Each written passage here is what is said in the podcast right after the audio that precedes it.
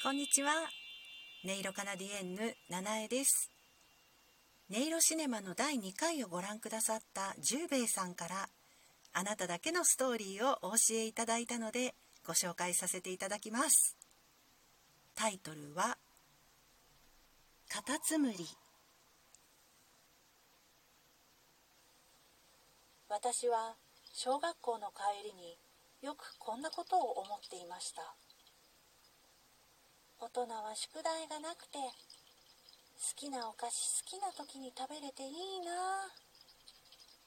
そう思っていると雨粒がおでこに一つ二つくっつきました。私は雨が大の苦手。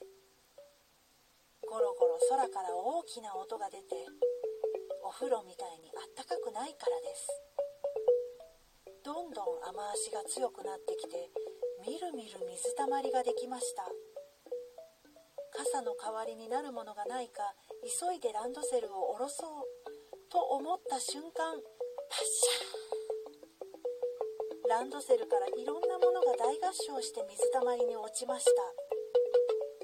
私は泣く泣く散らばった筆箱や鉛筆たちを小さな手で一生懸命拾いました。とランドセルに目をやるとカタツムリがランドセルに入ろうとしていました。雨宿りに来たのかな？私と同じ雨が嫌いなカタツムリさん？背中のお家は冷たいのかな？いろんなことを思いました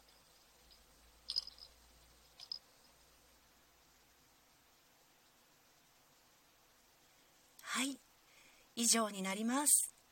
十兵衛さん素敵なストーリーをありがとうございました。